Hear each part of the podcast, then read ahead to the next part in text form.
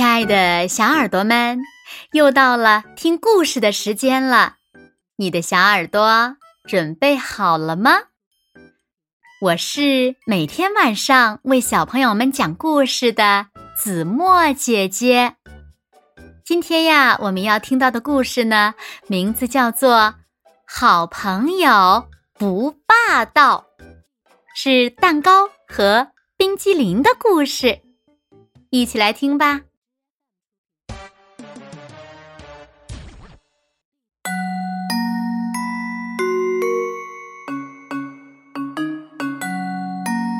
我的外表很朴素，不过不要让这点儿迷惑了你。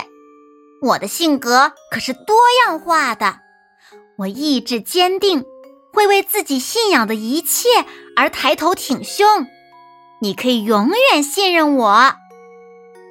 但是有时我喜欢给生活增添一些乐趣，还会有点淘气。我有很多朋友，糖霜、糖衣，还有我最好的朋友冰激凌。冰激凌特别的酷，它是我最完美的伙伴。玩躲避球时，冰激凌可以打败每个人。这件事你可以随便问每一个人。冰激凌和我是老朋友了。我们喜欢一起玩闹和参加派对，我们总是在庆祝，就好像每天都有人过生日一样。但是，冰激凌有时候也会很专横、霸道，大声吵闹。当他想要什么东西的时候，他恨不得马上就要得到，这点儿真的让每个人都很烦。休息时，为了排在第一个出去，冰激凌撞倒了热巧克力软糖，这让热巧克力软糖火气更大了。骑自行车时，冰激凌对着焦糖喊：“喂，你骑的简直比糖蜜还慢！”这让他们之间闹得很不愉快。参加派对时。冰淇淋让巧克力蟹和他一起去，却不让坚果去，这可激起了生奶油的不满。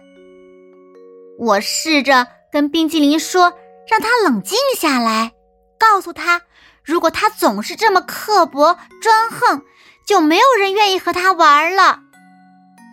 可他根本就不听我的，反而发疯一样冲着我尖叫：“你这么笨！”你知道什么？这简直太糟糕了！如果有人冲自己尖叫，那么谁都会不开心。冰激凌深深的伤害了我们，我们每个人都有些头疼。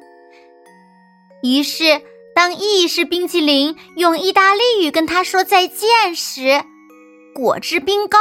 也会用法语说了句再见就走了，甚至连蜡烛都感到了厌倦，怒气冲冲的离开了。终于，冰淇淋意识到了，只剩下他孤零零的一个人了。但是同时，冰淇淋也意识到了一些重要的事情：一个人是没法开派对的。朋友之间只有真诚对待，才会展现出彼此最美丽的一面。就在这时，冰淇淋飞速的旋转起来。从此，冰淇淋的行为发生了很大的变化。他不仅向大家道歉了，还给我了一个大大的拥抱。于是我们俩又能肩并肩一起玩了，冰激凌甚至变得还有点温柔了呢。他又变回了那个甜美温柔的自己啦，这可真是锦上添花呀！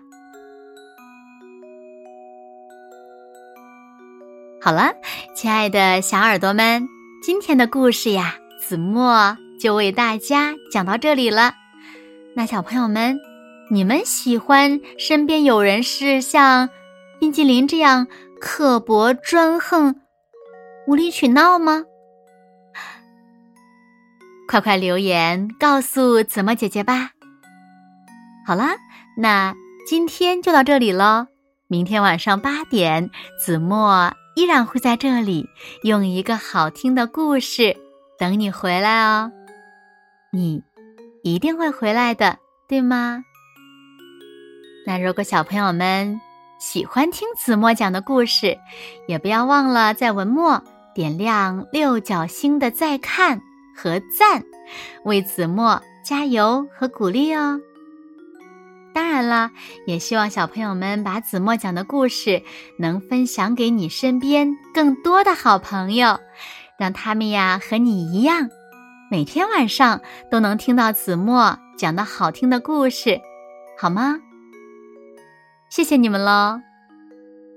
那现在睡觉时间到了，请小朋友们轻轻的闭上眼睛，一起进入。甜蜜的梦乡啦，完喽，好梦。